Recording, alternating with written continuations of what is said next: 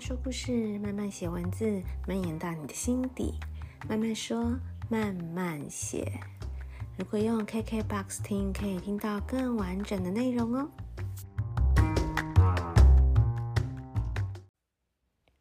嗨嗨，大家这周过得好吗？请大家要珍惜。像这一集这样子很安静的背景，然后这样的录音品质，因为接下来我要搬到新的地方，然后我刚刚有试着录了一下，发现哇，那个背景有点吵，因为我新的住处是在大马路旁边，所以没有办法，嗯，就是它是我。呃，找的新房子，我觉得综合条件来说最好的。然后在大马路旁边嘛，就难免车声就会比较嘈嘈杂一点。那同时，我也刚刚试录听了之后，哇，觉得我其实平常并没有觉得住在大马路旁边有多吵，因为我其实从小我我住在台北的时候，其实我们家就在大马路旁，所以我其实蛮习惯的啦。但是刚刚我试录 podcast 才发现，哦，原来是这么吵啊！然后我发现，其实最最吵的就是油车的声音。所谓的油车，就是不是电动车，嗯，摩托车，就是加加油的摩托车啊，汽车啊，卡车，就是最吵的。所以真的觉得这个绿能源应该要希望那可以更普及。就像我最近自己分期买了一台小台的 Gogoro，因为之前我很感谢我的朋友，呃，知道我刚回来没有交通工具，就借给我他的 Gogoro，然后骑了之后就非常喜欢，然后我自觉得，嗯，总不能一直骑他的嘛，那我就自己买了一台小台的。其实真的，嗯，现在如果随便买一台机车，嗯，不是电动车，一般的那种。汽油的机车也很贵耶，随便都是七八万起跳。那 Gogoro 的话，像我买的是小的，有点类似，嗯，五十应该算五十五十 CC 那那种的，就是车牌是绿色的。因为我我考量我自己的力气啦，就是我真的觉得比较大台的，我力气很小，然后我就也没办法。呃，撑那个中柱，然后又，呃，万一车子就是稍微有一点重心不稳的时候，我之前真的觉得哇，我我完全就是，呃，因为 Go Go 的大台的比一般的机车的那个重量要更重一点，所以我考量自己的的力气，我就选择小台的。总之就是买一台小，像我买一台小台的，呃，算下来五万多块。还可以再领，之后会再领到，就看各县市的补助嘛，都可以再领到一万多块的补助。然后，嗯，再再来就是你还可以分期啊什么的。我觉得其实算下来，综合考量之下，我就觉得那我还是想要选择电动车。那电动车，你看在噪音跟空气上面的污染都少很多。哎，我的这个话题歪掉了，但是就是刚刚听到那个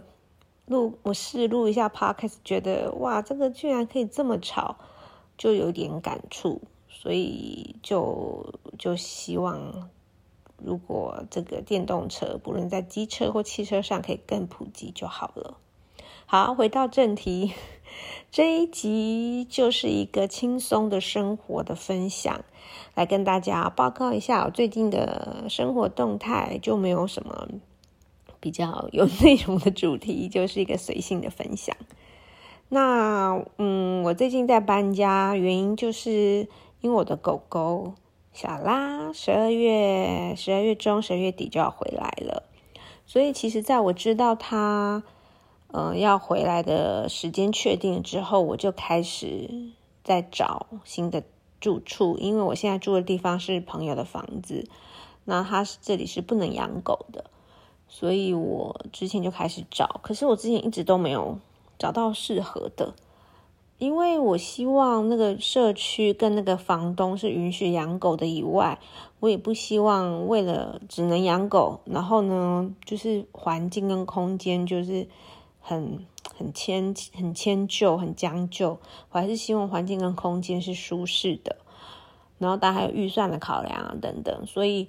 就是之前都没有找到，就就非常阴阴错阳差吗？我觉得是非常奇妙的安排吧。然后就突然就就找到这个新的住处。那我觉得这个过程，嗯、不论是现在的住处，或是接下来要搬过去的这个新的地方，我都觉得是很棒的地方。而且而且这个过程对我来说，我都觉得。我是一个很幸运的人，所以我也想跟大家分享，让大家知道，其实就是世界是充满爱的，就是这种感觉。好，那我现在聊一聊现在住的地方好了。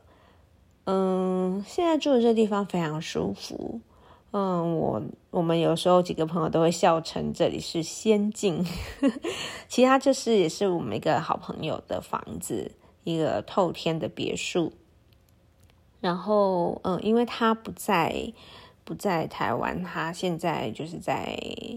嗯中国大陆工作，所以他的房子是空着。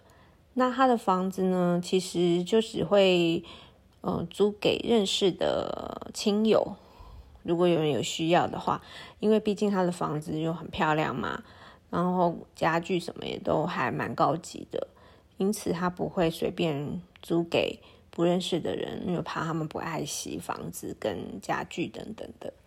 那很巧的就是，我十二月哎一月十二月一月的时候从上海回台湾，然后隔离完之后，那我正在考虑要住哪里。然后嗯，其实也不太肯回家住了啦。如果是从家里搬出来好一阵子的人都知道，其实蛮难再回去跟父母一起住了。再加上我们家已经把我的房间变成储藏室了，所以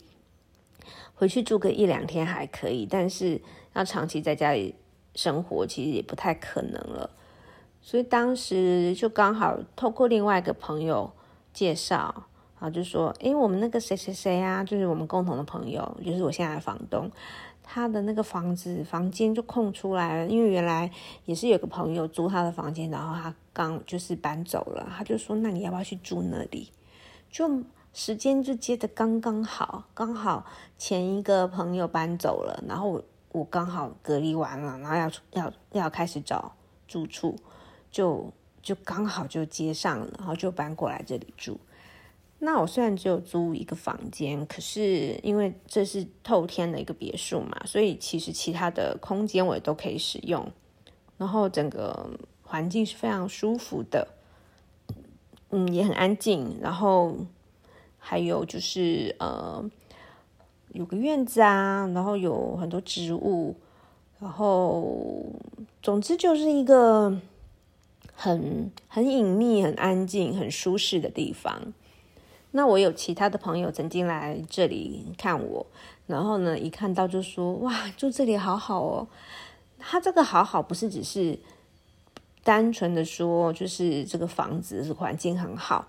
因为他自己也有过在一个很低潮、低落的时候，然后要自己搬出去住。那他就说他当时就自己随便找一个小套房，然后他说很寒酸，然后在你。很低落、很低潮的时候，你又住在一个很寒酸的地方，他说你整个人就会觉得自己是这个世界上最最苦、最悲哀的人，所以他就说我可以住在这样一个很舒适的地方，真的对我的心情平复来说是很好的。其实他说真的一点没错，我我虽然呢从上海回来之后，其实我很多事情在我的脑袋里理性方面其实已经理清了。可是情绪上、感性方面还是会有很多没有办法消化的，所以前几个月我其实还是常常处在嗯心情不是很好的状态。然后其实有很多朋友在我刚回来的时候就很想要跟我约见面，但是我其实没有见很多朋友。我其实也不是想躲起来，但是就是想要一个人。一个人静一静，一个人看看书也好，一个人呃放空，然后我也睡很多，前几个月睡很多，然后我我就是觉得我在一个这么像仙境的地方，可能比如说下午我自己泡泡壶茶，然后看书，然后外面的阳光这样洒进来，我就觉得啊，没有什么好好。就是纠结的，我已经很幸福，我已经很幸运了，所以我真的觉得，呃，这里对当时的我来说是一个很好的，你要说疗伤也可以，但我也觉得没有那么严重啦。但是可以这么说，是一个很很一个一个避难所，一个山洞，嗯，然后我当时就是可以静静的躲在里面，然后。调整，然后调整跟消化自己的情绪，然后渐渐渐渐的，我觉得，嗯，随着刚好小拉也要回来的这个过程哦，我也觉得好像也是时候该改变了，因为在这里就是很舒服，但是，嗯，可能我觉得我。我已经，我的心心情情绪部分已经好很多了。然后我觉得我应该要变得更积极一点，而不是这样在在这里就是很放松。我觉得我应该也应该是要迈向下一个阶段了。然后就很巧哦，就是怎么样说很巧呢？卖个关子，这里先休息一下。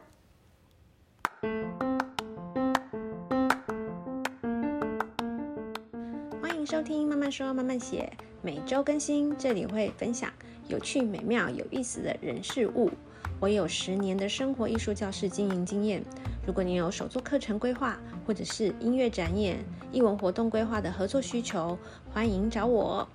等你，等你。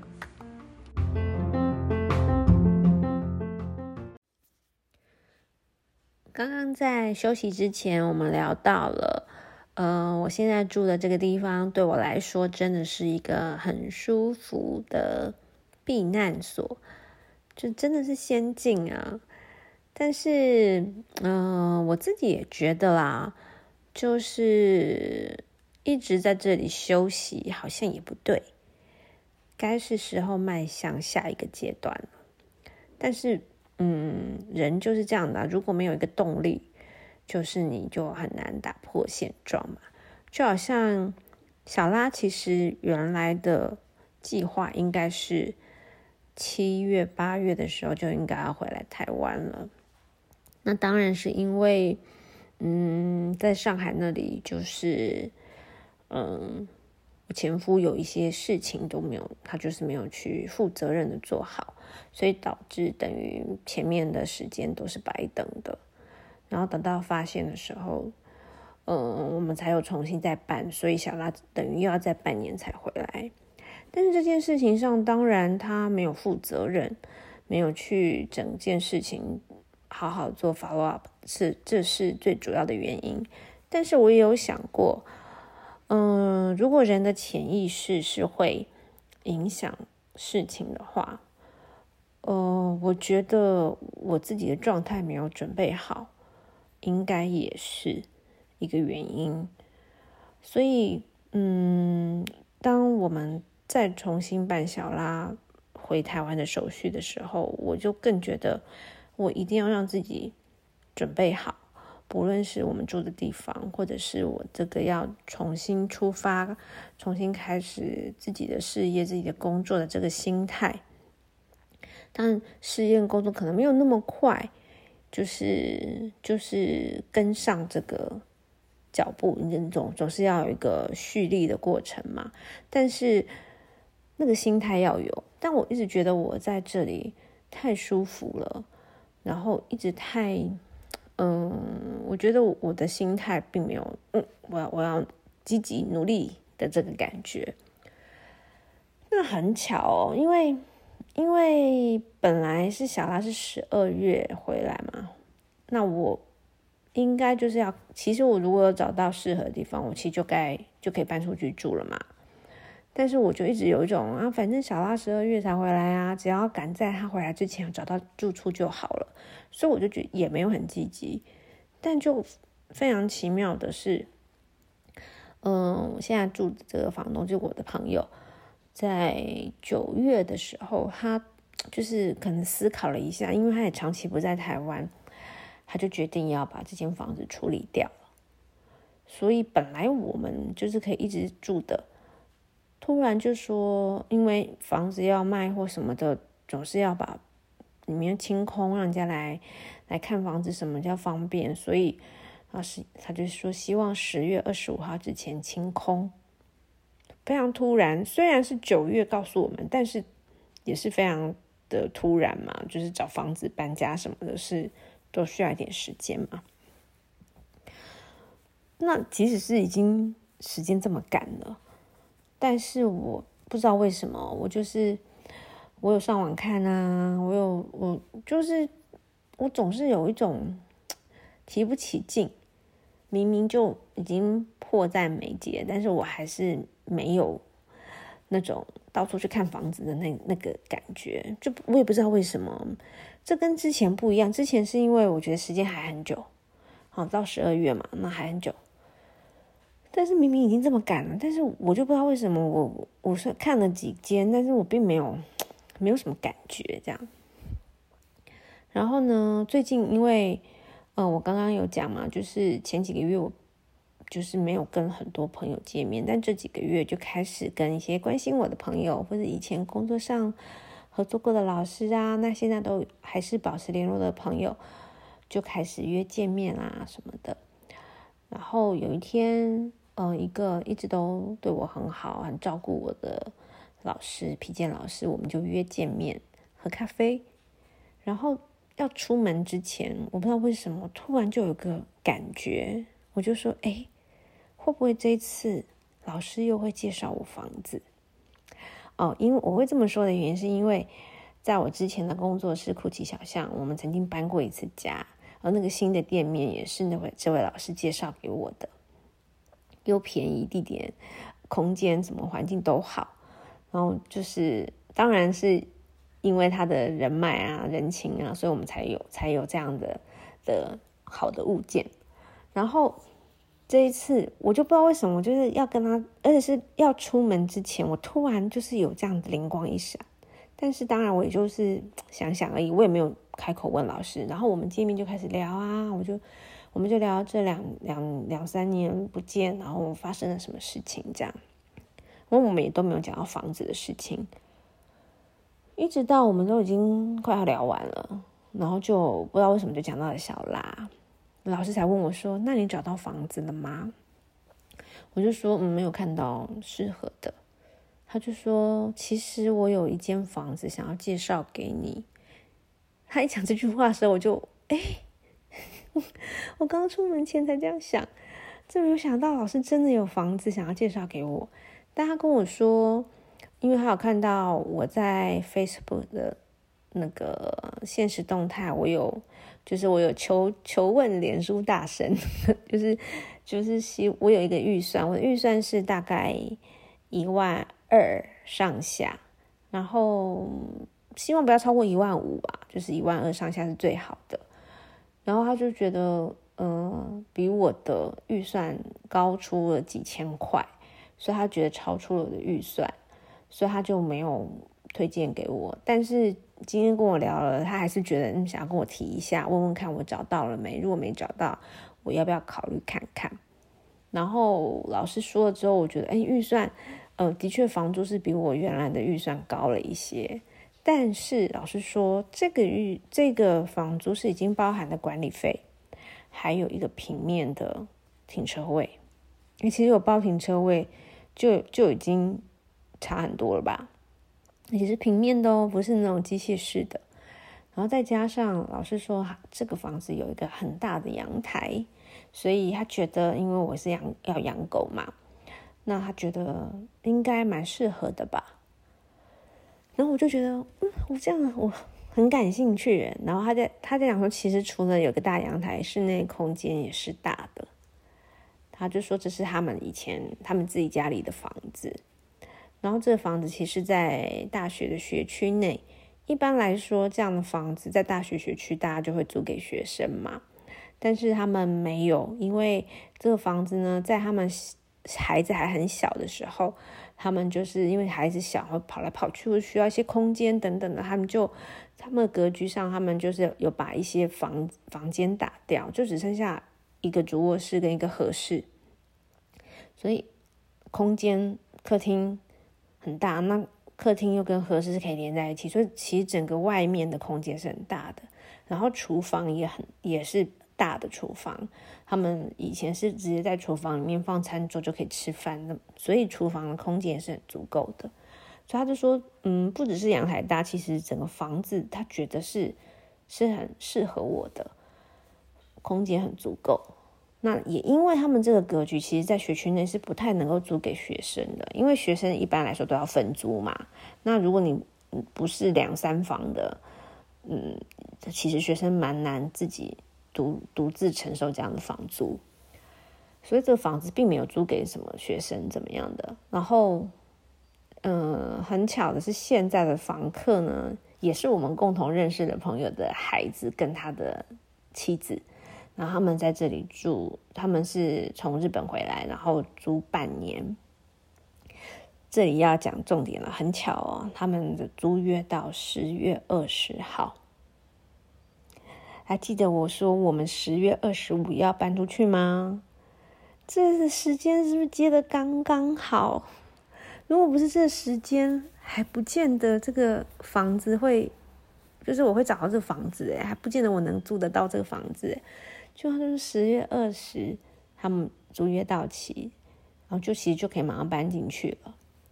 然后我就说，这房这这简直就是，我就觉得简直是为我打造的。然后我后来看了一下房子，真的可能空间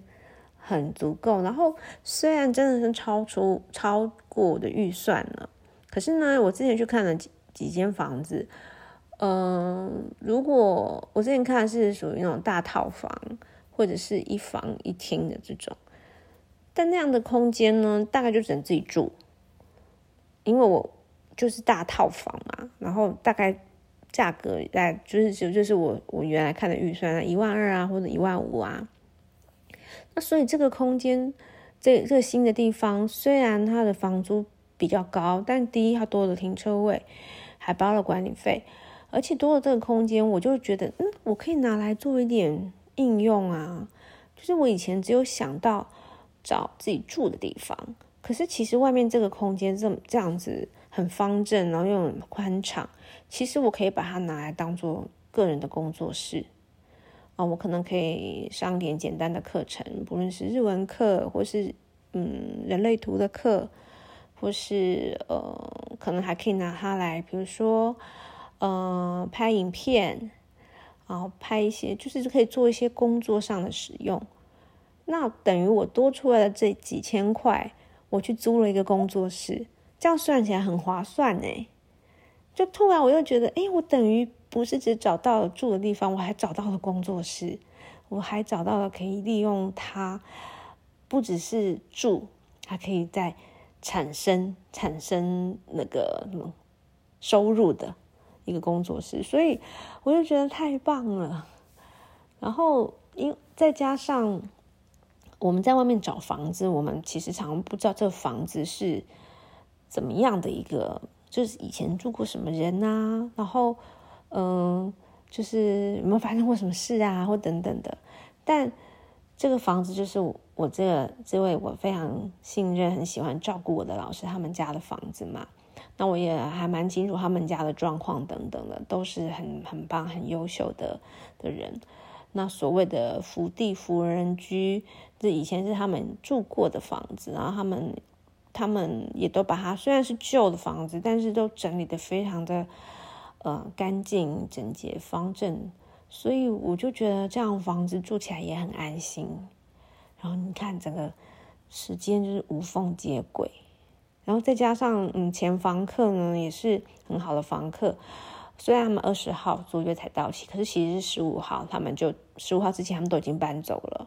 所以我们后来就提前十五号就签约就可以开始搬，所以我要多争取到五天搬家的时间。我真的觉得我非常的幸运。你们有没有觉得，就这一切的安排，嗯、像之前搬来这个透天别墅，时间也接得很刚好。那我万万也没有想到，新的住处时间也可以接得这么刚刚好。我就觉得我好幸福哦！为什么这么多人就是就是这么疼我？比如说，不论是找住处好了，还有。刚刚前面有讲到 GoGo 咯就是朋友知道我们还没有交通工具，也会借我，然后也有朋友会借我，他车子用不到，也会借我开，然后帮我找住处，然后接在新的住处也是也是，他们就都会想到我，帮助我。我觉得我真的是受到太多人的帮助了，我真的很幸福，我真的觉得非常感恩。我前一阵子看到一句话，嗯，他可能不是原文，我用我自己的话去解释哦。他说，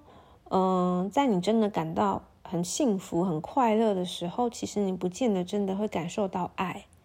但你反而是在绝望、失落的时候，你还可以感受到身边有很多人陪伴你、帮助你，这时你才能够。确确实实的感受到爱的存在，我真的觉得非常认同这段话。爱有很多种形式，不是只有男女的那种恋爱的那种感觉。在这一段路程走来，我真的深深刻刻的感受到，呃，信仰的爱。朋友的爱，家人的爱，这些爱我我都觉得更支撑我，给我更多的能量。然后，可能因为我在想，可能我也还蛮感恩的吧。所以，嗯，就是有就有更多人帮助我。那当然，我也觉得我受到这么多帮助，我要更努力，然后就要更积极一点。所以，我现在呢也开始在计划我新的工作的的模式。我接下来，呃，会继续的以新的方式，呃，可以在这里稍微工商服务一下，就会，呃，我以前的酷奇小象呢是一间那个手作音乐的教学的一个各种生活艺术教学的一个实体的教室嘛。那接下来呢，我会跟不同的教室或是场地空间合作，也就是说，我还是持续的去规划这些很棒的课程、讲座或是音乐表演活动等等。但是以前像以前我开店的时候，我就是为了我的店去规划这些课嘛。但是我现在一样可以规划这些课，但是。我并不局限在我自己的店里了，我反而可以让这些课程可以在台湾各个地方发生。就是台中，比如说我们先从台中出发，哦，今天这是一个音乐活动，那它可能适合某一个音乐产业空间。那如果我们有合作，那我就可以让它在这个空间举行。那今天我是安排了手作课程，我觉得嗯，它适合在这个手作教室举行。那甚至呢，我们可能也可以已经安排好的手作教室或这个音乐展演活动都已经规划好了。如果可以，可以不止在台中啊，在屏东、在嘉义、在高雄、在台北、在桃园、在花莲，只要有兴趣的跟我们有合作的空间。这些都是可可以，就是发生在各个地方，甚至我我也会同步的，就是规划成线上的，所以它就更没有空间的局限了，反而呃，我形容这是一个云计划，它就像是一朵云，酷奇小象云，然后它是很自由的。很变化多端的，但是云，你看天上的云，它如果没有聚集在一起的话，你们也看不出它是一朵云吧，对不对？但是云它有很多形状，很美，所以它是一朵很很有弹性、很自由自在，有它各个形状，但是它又不离散。他们有我们有共同的理想、共同的想法，我们还是聚集在一起，还是有酷奇小象精神，所以它就是一朵酷奇小象云，不会只限定在哪里，它可以在各个地方。在你在台湾，甚至不是台湾，在其他的地方各个角落，只要你愿意跟酷奇小象的课程或活动连接，呃，都大家都有机会。这是我目前在努力要去开始。等到我搬完家之后，呃，就要来努力的规划。其实已经有一些。嗯，音乐人、音乐表演团体，还有手作的老师，我们其实都已经在规划。但我前面有说，嗯，原来前两三年我等于就是把酷奇小象归零了嘛。那我们现在要再开始，其实也是需要一个慢慢慢慢累积蓄力的过程。但是我相信曾经有的基础，我们可以让这一切，嗯，就是这个爬坡可以爬得比较快一点。希望也希望大家给我们加油。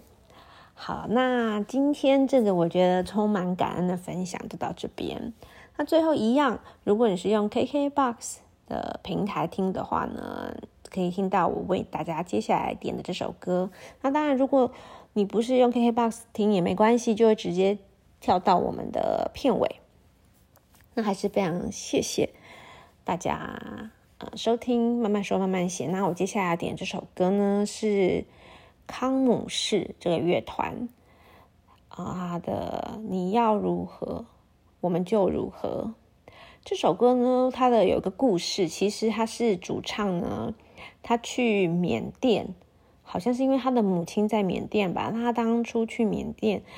嗯、探访他的母亲的时候，看到那边的孩子其实过得很辛苦。然后呢，那边的孩子有说，他们最喜欢吃，就是联合国有一些那种救救救助的组织发给他们的棒棒糖，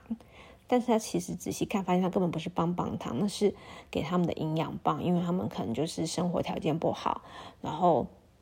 就是他们联合国发给他们的一些补助的营养品。然后当然，他们可能跟那些孩子聊，他就会觉得那些孩子。呃，好像被困在那个地方。那这首歌还要告诉他说：“你要如何，我们就如何。”就是你想要怎么做，就是他想要给他们希望。其实只要你想，都能够达到。所以听起来好像是一首情歌，其实它背后的故事，我觉得还蛮感人的。那我也献给，如果你有梦想，嗯，你就去做。但很重要的是。不是只是想，就去做它，去努力的让它实现，而不是只是觉得哦，我有什么什么想法。只要去努力，去实际的去一步一步的做，就会越来越靠近你的目标。那那接下来我们就来听这首歌。那谢谢大家听这一集的慢慢说慢慢写，我们下一次见。